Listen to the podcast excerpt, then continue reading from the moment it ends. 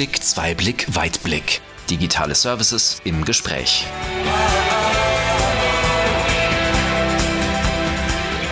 Herzlich willkommen. Ich freue mich, Sie zu einer neuen Episode unseres Podcasts Einblick, Zweiblick, Weitblick, digitale Services im Gespräch begrüßen zu dürfen.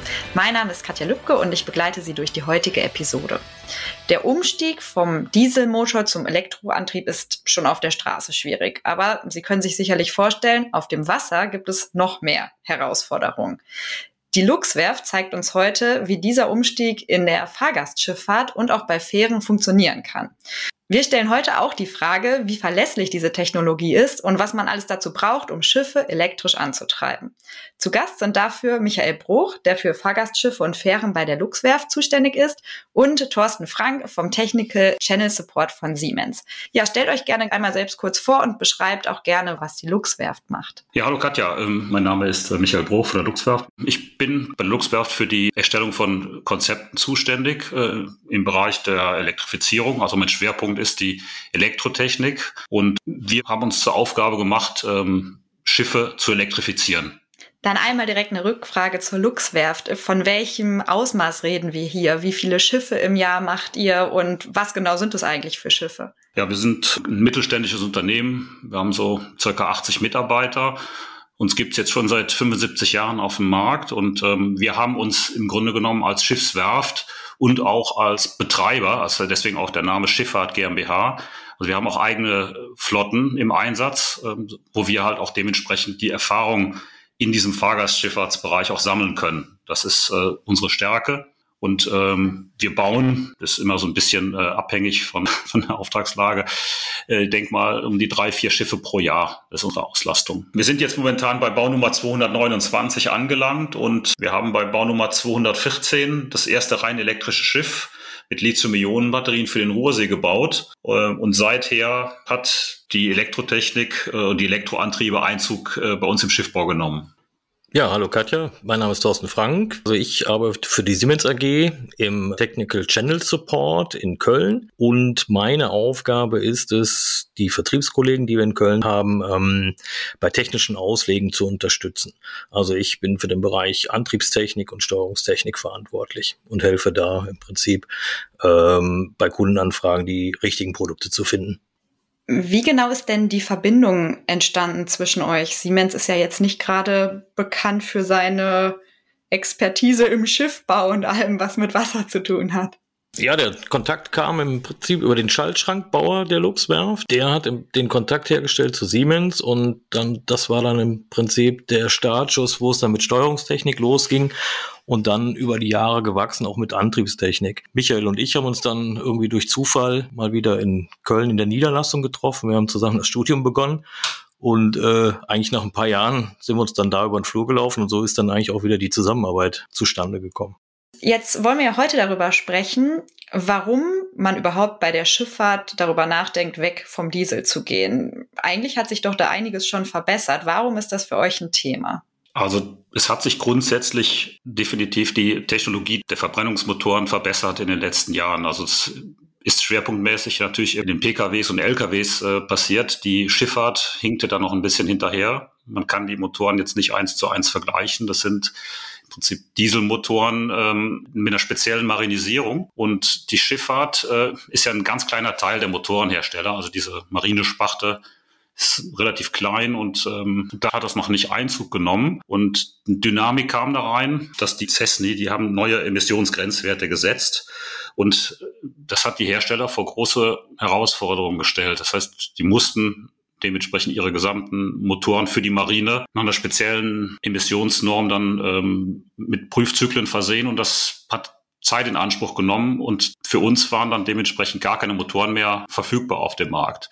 Und das hat so ein bisschen die Dynamik da reingebracht und auch den Gedankengang, Schiffe halt zu elektrifizieren weil das ähm, ist eine verfügbare Technologie. Und da haben wir es uns zum Ziel gemacht, äh, da einzusteigen an der Stelle. Ich will jetzt nicht sagen, dass es ganz ohne Diesel geht, aber das war so der Einstieg.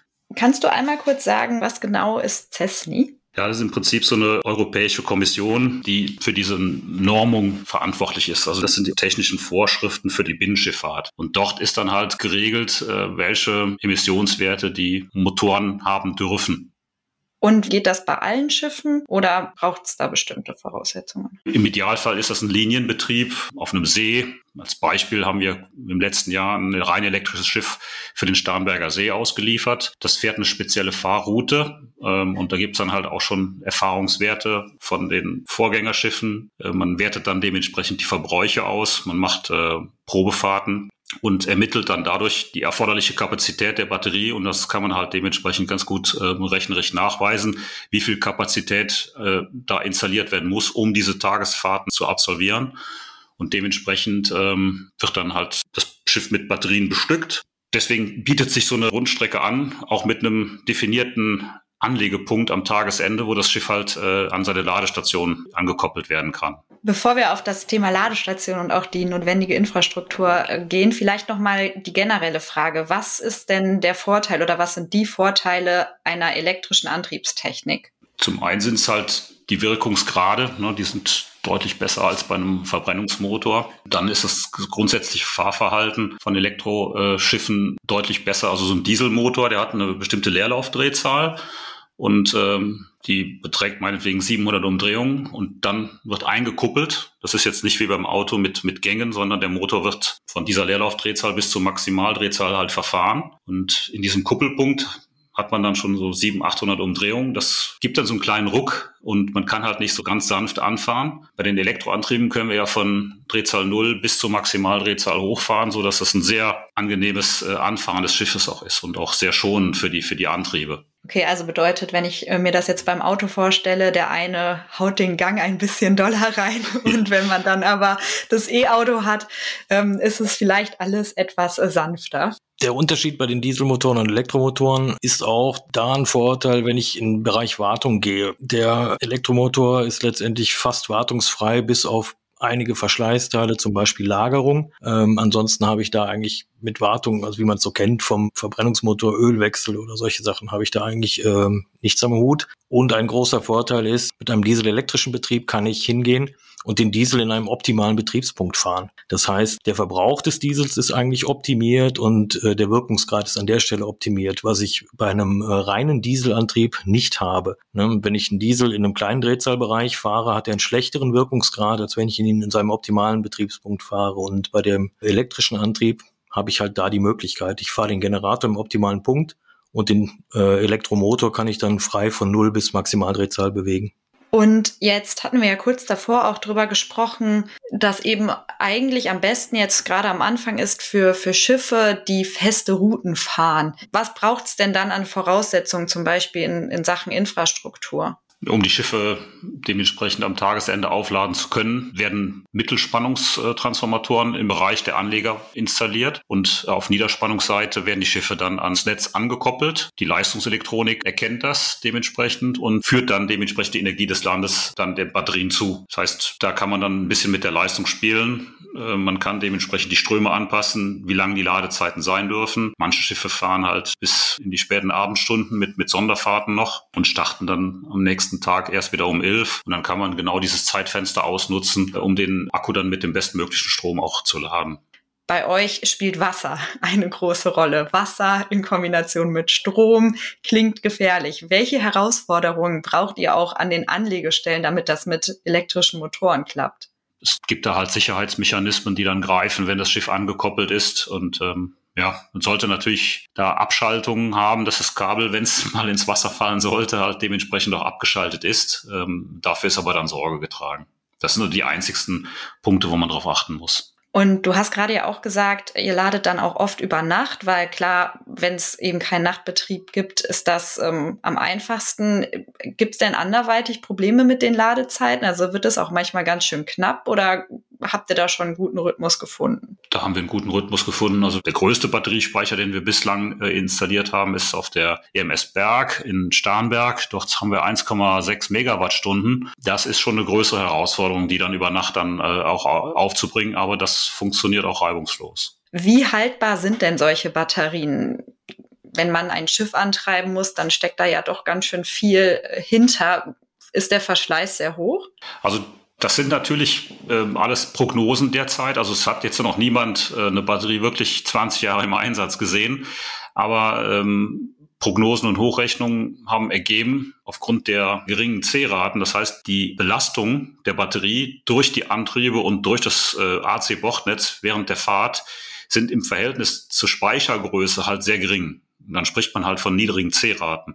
Und je kleiner diese C-Rate ist und äh, je besser die Temperatur des Batteriespeichers auch eingehalten wird. Das es gibt da so eine Wohlfühltemperatur für die Batterien. Wenn das eingehalten wird, dann ist die Zyklenfestigkeit äh, schon recht hoch und wir prognostizieren da deutlich äh, größer 20 Jahre. Jetzt setzt ihr als Luxwerft ja nicht nur auf Elektromotoren, sondern habt euch auch schon mit dem Thema Wasserstoff beschäftigt. Was könnt ihr denn dazu erzählen? Also noch nichts Konkretes in der Umsetzung. Also wir sind da definitiv in der Planungsphase. Also wir hatten verschiedene Gedanken schon, ob es eine Wasserstoff-Brennstoffzelle mal werden wird oder ob es einfach ein klassischer Verbrennungsmotor mit einer Wasserstoffeinspritzung wird. Das, das sind so die beiden Kernthemen, die wir jetzt untersuchen. Momentan sieht es vielversprechend aus für den Wasserstoffverbrenner weil es da halt schon Technologien auf dem Markt gibt, die auch dementsprechend ähm, ja auch bezahlbar sind für unsere Kunden. Bei den Brennstoffzellen hatten wir jetzt die Erfahrung sammeln können, dass es halt eine relativ hohe finanzielle Belastung ist im Bereich des äh, Services und der, der Pflege dieser Einrichtungen. Von daher kann ich ganz klar sagen, wird es wahrscheinlich dann dieser Verbrennungsmotor mit Wasserstoffeinspritzung werden. Und wie leicht überzeugt ihr jetzt auch eure Kunden, dass sie sich mal in Richtung dieser neuen Technologien Gedanken machen und sich die Antriebstechnik da auch verändern wird? Hier muss man natürlich sagen, die Kunden sind es ja tatsächlich gewohnt, ihren Verbrennungsmotor zu haben, den sie halt auch einfach handeln können. Ja, das heißt, einen Ölwechsel machen und äh, das ist eine relativ überschaubare Technologie an so einem Motor. Das kennen die, das haben die über die Jahre halt äh, sich erarbeitet, das Wissen und dieser Umschwung auf so einen Elektroantrieb ist erstmal natürlich mit Angst verbunden. Das gewohnte Verlassen ist ganz klar, aber man kann das dementsprechend nur sich erarbeiten, indem man halt Referenzobjekte zeigt, auch mit den Kunden zu diesen Referenzobjekten fährt, äh, eine Probefahrt machen lässt, dass sie sich das mal anschauen können und sie dann davon zu überzeugen. Ja, das ist so der, der Weg, den wir praktizieren. Ändert sich denn für einen Schiffsführer etwas oder ist das für den eigentlich verhältnismäßig egal, was er da jetzt unter der Haube hat. Die Fahrfunktion dieser Antriebe selber, die sind ja gleich geblieben, so dass das im Grunde genommen nicht neu erlernt werden muss. Aber das Fahrverhalten, wie reagiert das Schiff auf Fahrbewegungen oder auf Steuerbewegungen, das wird dann dementsprechend in Schulungen vor Ort beim Kunden mit einem erfahrenen Schiffsführer, den wir dann stellen, vermittelt. Das heißt, man fährt dann ein, zwei Tage mal mit und äh, holt dann dementsprechend die Schiffsführer ab, um, um denen auch an der Stelle die Angst zu nehmen und sie so auch in diese neue Technik dann einzuweisen. Und jetzt kommt ihr ja auch, äh, wie wir im Vorgespräch ähm, besprochen haben, als einzige Werft praktisch ohne Subunternehmer aus. Wie ist das möglich und welche Rolle hat Siemens da vor allem auch gespielt? Ja, Siemens hat da eine recht große Rolle gespielt. Wir sind ein verhältnismäßig kleines Unternehmen und ähm, wir haben uns im Bereich der Konstruktion, auch Elektrokonstruktion verstärkt, mit einem recht jungen Team und hatten natürlich Siemens an der Seite, die uns an die Technik herangeführt haben. Also wir haben Stück für Stück, Projekt für Projekt äh, uns gemeinsam mit dem äh, Applikationscenter erarbeitet. Erstmal halt auch dementsprechend die gesamten Projekte an das APC vergeben, wir haben dann dementsprechend ihnen über die Schulter geschaut. Ähm, wir haben uns kennengelernt. Auch sind da sehr gute Kontakte daraus entstanden. Und wir sind jetzt mittlerweile halt in der Lage, immer mehr halt auch in Eigenregie umsetzen zu können. Nichtsdestotrotz gibt es immer wieder Verbesserungen und Erweiterungen der Systeme. Und das findet immer halt in enger Absprache mit dem APC Köln und Erlangen statt. Thorsten, hattet ihr denn gleich eine Lösung für das Thema Schiffbau in der Schublade und konntet da einfach was ähm, aus der Hosentasche ziehen? Oder wie seid ihr da dann auch drangegangen von, von der Siemens-Seite aus sozusagen? Ja, das war ein recht spannendes Thema eigentlich. So eine Schubladenlösung gibt es eigentlich an der Stelle nicht. Ähm, das ist auch ein gewachsenes Thema. Der Anfang äh, wurde gemacht mit einem dieselelektrischen Antrieb, wo dann wirklich nur die Hauptmotoren elektrisch ausgeführt wurden. Und ähm, die erste Herausforderung bei dieser Projektierung war, dass das Bordnetz, ne, jedes Schiff hat auch ein normales Netz, wie man es von der Haushaltssteckdose kennt. Und dieses Bordnetz, das wurde im Prinzip auch aus diesem DC-Zwischenkreis erzeugt. Das war so die erste Herausforderung, die wir da hatten. Mit der Zeit kam dann immer mehr dazu, dass dann der nächste Auftrag dann dieses äh, Hybridschiff war, Diesel mit Akku mit Brennstoffzelle. Und so ist das eigentlich auch immer weiter gewachsen und auch das Know-how ist immer weiter gewachsen, weil diese klassische Schubladenlösung gibt's das äh, an der Stelle nicht. Ne? So hat man eigentlich auf Industriekomponenten gesetzt und damit dann äh, diese Lösung gefunden. Und gab es da ja Wege, die sich als besonders passend erwiesen haben? Oder seid ihr auch mal an eure Grenzen gekommen und habt gesagt, nee, das klappt jetzt hier so nicht? Es war jetzt eigentlich nie der Fall, dass wir bei einem Projekt nachher so die Reißleine ziehen mussten. Also wir haben eigentlich immer das Projekt auch zu Ende führen können. Es gab natürlich da auch immer wieder Herausforderungen seitens der Software, seitens der Hardware, aber ähm, das hat eigentlich zum Schluss immer geklappt. Was man gemerkt hat, dass man mit dem Wachsen der Projekte oder mit weiteren Projekten auch teilweise die technische Umsetzung dann noch verändert hat, weil man gemerkt hat, es sind einige Sachen sind praktikabler. Wir haben auch über Methanol gesprochen und aktuell sind die Entwicklungen dahingehend ja nicht weiter ausgeprägt bei euch. Würdet ihr denn jetzt sagen, dass das ein Projekt dann wirklich gescheitert ist? Ja, scheitern würde ich das jetzt nicht nennen. Also das klingt jetzt zu negativ an der Stelle. Das Schiff ist ja nach wie vor so in Funktion gegangen und das war halt eine sehr, sehr große Hürde, auch seitens der Abnahme, äh, überhaupt so eine Methanol-Brennstoffzelle in so ein Schiff zu integrieren. Also es ist halt schwierig, die Infrastruktur in Deutschland, um an dieses Methanol ranzukommen, die ist einfach nicht so vorhanden und ist für den Kunden sehr aufwendig, dieses äh, Methanol halt zu beschaffen. Und wenn diese Infrastruktur dann mal stimmen würde, dann kann man auf solche Lösungen natürlich wieder zurückgreifen und nachher macht die Masse den Preis. Und diese Unikate, die wir dann nun mal bauen, sind halt dann noch sehr kostenintensiv. Und in der Hoffnung, dass da mal eine Verbesserung eintritt, äh, dann kommt sowas auch wieder auf den Tisch und das wird dann auch wieder weiterverfolgt. Ne? Wie skalierbar ist denn diese Technik? Wird es in Zukunft auch große Schiffe wie, wie Containerschiffe zum Beispiel mit elektrischen Antrieben geben oder ist das in völliger Ferne? Das ist noch wirklich in weiter Zukunft zu sehen, denke ich mal. Ja. Hm, weil ihr einfach äh, denkt, nee, das sind so riesige Schiffe, da muss so viel bewegt werden, da reicht es halt einfach nicht an Elektrik für oder warum Würdet ihr sagen, nee, das ist wirklich noch zu weit weg? Oder wäre es dann doch eher die Infrastruktur? Ist die Infrastruktur das Thema? Also Sie müssen sich jetzt mal vorstellen, entlang der Wasserwege müssten ja dann aufwendige Ladeeinrichtungen geschaffen werden oder es müsste halt so Wechselsysteme an bestimmten Depots dann haben. Und ich glaube, dass wir da weit von entfernt sind. Also ich habe es ein bisschen mitbekommen. Die ähm, Umrüstungen äh, der Schiffe, die wurden ja auch staatlich äh, gefördert. Das heißt, man ist bewusst auf die Kunden zugegangen, hat gesagt, wenn ihr eure Schiffe umrüstet, dann, dann wird das mit äh, einer Fördersumme X dann dementsprechend belegt. Das betraf zum einen die Fahrgastschifffahrt, ähm, aber schwerpunktmäßig eigentlich die Güterschifffahrt. Und ähm, im Nachgang sah es halt so aus, dass tatsächlich die Fahrgastschifffahrt auch einen Großteil dieser Fördermaßnahmen in Anspruch genommen hat und die Güterschifffahrt da noch ein bisschen verhaltener darauf reagiert hat. Ähm, ja, dieses Thema Containerschiffe ist im Moment auf jeden Fall noch schwierig. Es gibt gerade relativ äh, aktuell einen Prototypen, der Container im Prinzip zwischen zwei Punkten hin und her fährt, aber da reden wir auch von irgendwo einer Reichweite im Bereich 70 Kilometer, also noch nicht interkontinental. Ne? Also das ist dann so das Hauptproblem, ne, die Reichweitenthematik. Ermöglichen denn elektrische Schiffe jetzt auch Dinge, die vorher eben zum Beispiel aus Umweltschutzgründen nicht möglich waren, weil ein Dieselschiff den oder den Weg nicht gehen durfte oder fahren durfte? Unser Schwerpunkt ist ja die Fahrgastschifffahrt und dort sind natürlich viele Seen in Deutschland Naturschutzgebiete, wie zum Beispiel in der Eifel der Ruhrsee, da haben wir auch ein rein elektrisches Schiff hingeliefert und der Obersee dort, da kann man halt nur elektrisch fahren. Das heißt, das ist natürlich ein Vorteil, wenn man dementsprechend auch Schiffe hinbauen kann, die diesen Anforderungen dann gerecht werden. Dann würde ich gerne noch mal auf das Thema Wasserstoff eingehen. Wo sind die Hürden beim Wasserstoff und welche Vorteile hat er aber auch?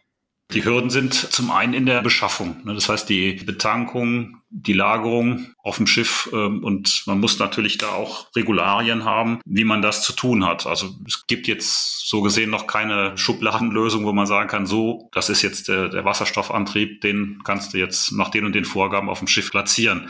Da bedarf es einer ziemlich intensiven Betrachtungsweise. Man muss äh, konstruieren, das muss man auch räumlich unterkriegen, diese ganzen Komponenten, Tanks und äh, Verrohrung und so weiter.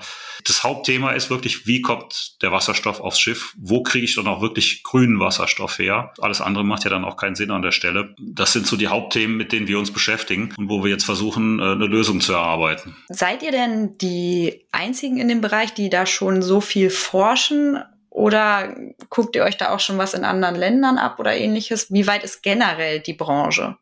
Also ich denke, dass das noch ganz am Anfang steht. Wir haben immer ein sehr enges Zeitfenster. Wir versprechen den Kunden halt ein Schiff und wir müssen denen eine Technologie anbieten, die wirklich aktuell zu dem Kunden am besten passt. Und ähm, es gibt natürlich Kunden, die gehen diesen Weg mit. Andere Kunden haben auch noch diesen äh, Angstanteil, ja, wo, die dann einfach zu skeptisch sind. Ähm, deswegen setzen wir erstmal darauf, eine Basis zu schaffen, sprich diese elektrische Infrastruktur auf den Schiffen, die unserer Meinung nach wirklich zukunftsweisend ist, das sprich die elektrischen Antriebe. Und ähm, die Range Extender, ob sie dann nachher jetzt vielleicht erstmal die Diesel sind und später halt durch Wasserstoff ersetzt werden, damit schafft man halt auch eine gewisse Flexibilität, das zu einem späteren Zeitpunkt halt zu tun, weil die Schiffe werden halt sehr, sehr alt und die Technik äh, wächst ja nun mal nicht mit. Und irgendwann kommt der Tag X, wo die Technik mal aktualisiert werden muss. Und dann könnte man diesen Umstieg wagen. Nochmal zum Thema Zusammenarbeit mit Siemens. Wie arbeitet ihr zusammen? Forscht der eine, der andere stellt die Komponenten zur Verfügung oder tauscht man sich einfach regelmäßig aus? Wie funktioniert da diese Pionierarbeit? Ja, im Prinzip ist es so, äh, die Luxwerft hat irgendeine Vorstellung für ein neues Schiff oder Konzept und dann gehen wir eigentlich hin und erarbeiten dieses Konzept gemeinsam miteinander und dann gucken wir, in welche Richtung geht das Ganze,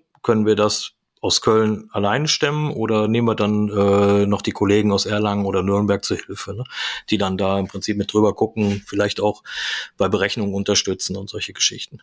Wie individuell ist denn eigentlich die Schifffahrtbranche? Also kann man wirklich als Kunde hingehen und jedes Einzelteil ganz individuell gestalten und dann natürlich auch die, die Antriebstechnik dahinter oder gibt es schon einen gewissen Standard? Ich muss jetzt sagen, leider nein, aber für den Kunden gut. Unser Motto ist halt ähm, das bedarfsgerechte Schiff für den Kunden. Und die Schiffe werden alt, sehr alt. Und das ist ganz wichtig, wirklich ganz intensiv mit dem Kunden diese Planung durchzugehen. Das heißt, wir liefern das Schiff nachher aus auf Wunsch mit Geschirr und Besteck und, und allem drum und dran. Und das ist komplett individuell. Also es, jeder Kunde bekommt sein auf ihn zugeschneidertes Schiff. Im Prinzip ist es ein Sondermaschinenbau auf Werftbasis, ja. Ja, spannend, dass es bei euch so in die Detailtiefe geht und ihr eben Innenausstattung und sogar Geschirr macht. Da hätte ich nicht mit gerechnet. Also bedeutet das, ihr seid eigentlich wirklich ein Allround-Service? Also wir haben tatsächlich auch äh, einen eigenen Innenarchitekt beschäftigt, äh, der sich äh, um diese Ausbauten kümmert. Wenn es äh, darüber hinaus noch komplexer wird, bedienen wir uns natürlich auch externen Firmen. Deswegen sind wir halt so individuell für den Kunden da. Wie lang dauert es denn generell, ein Schiff von der Planung bis zum ins Wasser lassen herzustellen? Unseren Kunden meistens zu lang, aber bis es wirklich aufgelegt werden kann, sprich bis die ersten Bleche in der Halle auf Kiel gelegt werden, muss man zwei bis drei Monate rechnen. Das hängt auch immer ein bisschen davon ab, wie komplex das Schiff ist. Auch abhängig von der Schiffsgröße baut man da bis zu einem halben Jahr dran. Und welche Rolle spielt generell der Service? Beziehungsweise ist der auch schon digital, also jetzt mal prinzipiell im Schiffbau? Also ohne dies wird es heutzutage schon gar nicht mehr bei uns funktionieren. Ähm, muss das leider nochmal wiederholen, dass wir halt äh, nicht besonders groß sind und dadurch halt auch nicht so aufgestellt sind, dass wir einen riesen Tross an, an, an Servicepersonal haben. Dadurch ist es natürlich sehr sinnvoll, mit den Schiffen vernetzt zu sein. Ja, zum einen Fehler, die dann auftreten, ist meistens sowieso an einem Sonntagnachmittag ähm, und dann kommt ein Anruf und dann möchte der Kunde irgendwie eine, eine Info haben oder eine Hilfestellung haben. Und wenn wir da nicht sofort online auf dem Schiff wären und äh, könnten ihm da beiseite stehen. Das, das ist, ist undenkbar. Das möchten wir einfach auch nicht mehr missen. Mittlerweile auch aufgrund der, der räumlichen Gegebenheiten. Die Experten sitzen in Köln oder in Erlangen. Wenn die uns unterstützen, haben die auch eigene Zugänge, um sich dann gegebenenfalls mit auf so ein Schiff mal aufzuschalten. Auch bei Inbetriebnahmen nutzen wir das schon, dass wir da gemeinsam an einem Projekt arbeiten. Diese Vernetzung ohne geht's nicht mehr. Spannend. Und äh, wie wäre denn generell so eine Zukunftsperspektive für die Schiffbaubranche, gerade wenn es jetzt darum geht, digitaler zu werden, aber natürlich auch nachhaltiger? Was wünscht ihr euch vielleicht auch? Wir haben eine, eine Siemens äh, NX äh, CAD-Software. Unsere Vision ist es natürlich, mit dieser Software dem Kunden das Schiff zu präsentieren, vir auf virtueller Ebene, dass der Kunde das Schiff begehen kann, dass er sich die Räumlichkeiten anschauen kann, ähm, wie es mal wird, wie die Raumgestaltung aussieht mit Renderings und so weiter. Das ist so unsere Vorstellung und dann natürlich auch simuliert. Wir haben jetzt einen großen Vorteil aufgrund der Digitalisierung, dadurch, dass ja alles transparent wird, den Leistungsbedarf des Schiffes auch wirklich exakt vorauszusagen oder genauer vorauszusagen. Das würde uns interessieren, wenn wir in der Lage wären, das mit Simulationen noch genauer zu fixieren, um dann halt auch Batteriegrößen exakt auf so ein Schiff abzustimmen, dass der Kunde auch nicht zu viel investieren muss, sondern wirklich exakt seine Größe hat, ohne, was weiß ich, große Sicherheitsreserven noch einzuplanen. Das sind so die Ideen, die wir noch haben. Was seht ihr denn als Vorteil, wenn man eben einen digitalen Zwilling eines Schiffs schon vorher dem Kunden zeigen kann? Also um natürlich Missverständnisse zu vermeiden. Es gibt natürlich Kunden, die haben ein besseres Vorstellungsvermögen äh, als andere und es kommt öfters schon mal vor, dass äh, ein Kunde einfach, ähm, wenn er das reale Schiff nachher betritt, sich über die, die Abmessungen und Dimensionen vielleicht nicht so die im Vorfeld die richtige Vorstellung hatte. Und aufgrund der langen Lebensdauer der Schiffe wird das natürlich dann geändert und angepasst, damit es seinen Vorstellungen auch wirklich entspricht. Und um im Prinzip solche Missverständnisse zu vermeiden, streben wir es natürlich an dem Kunden im Prinzip im Vorfeld in der virtuellen Umgebung wirklich das schon exakt zu zeigen, wie es auch später wird und auch, dass ihm dann die Größenverhältnisse auch klar werden. Habt ihr auch selbst schon einmal euren ökologischen Footprint gemessen und könnt ihr vielleicht jetzt anhand der bisherigen Projekte auch schon sagen, wie der sich verbessert hat durch den Wechsel oder die Adaption in Richtung elektrischer Antrieb? Wir haben das auch schon mal analysiert, was da für ein Potenzial hintersteckt. Mal so die Schiffe in der Tabelle zusammengefasst, also eine kleine Werftstudie mal erstellt und haben dann äh, auch mal rundtelefoniert, wie sind so eure Jahresverbräuche und haben das mal hochgerechnet. Ähm, und alleine jetzt in NRW mit, mit den Schiffen hätten wir jetzt eine Ersparnis im Vergleich an CO2, was fast 10.000 äh, PKWs verbrauchen würden. Das Potenzial steckt dahinter. Und auch wenn es jetzt vielleicht ein kleiner Schritt ist, den Schritt wollen wir auf jeden Fall gehen. Also weil für uns ist wichtig, alles, was wir an CO2 in die Atmosphäre vermeiden können, kann nur gut sein. Das finde ich sind schöne Abschlussworte. Ja, vielen Dank, dass ihr heute hier bei mir zu Gast wart. Und ähm, ja, ich bin gespannt, was wir noch weiter äh, in der Schifffahrt erleben werden und wie die Zukunft der Schifffahrt aussehen wird, was elektrische Antriebe angeht. Ja, auch vielen Dank für die Einladung. Hat viel Spaß gemacht. Und ähm, ja, ich hoffe, dass wir weiterhin gemeinsam viele Schiffe mit Siemens bauen können und äh, entwickeln können. Ja, Katja, auch von mir vielen Dank für die Einladung. Und auch für uns bleibt es ein spannendes Thema. Und wir hoffen auch natürlich, dass wir weiterhin mit Luxwerft viele Schiffe bauen. Das hört sich sehr gut an. Ganz lieben Dank an die Zuhörer und Zuhörerinnen fürs Zuhören. Weitere Infos zu dem Thema finden Sie wie immer in unserer Service-Digithek. Und dann freue ich mich, wenn es auch beim nächsten Mal wieder heißt Einblick, Zweiblick, Weitblick, digitale Services im Gespräch.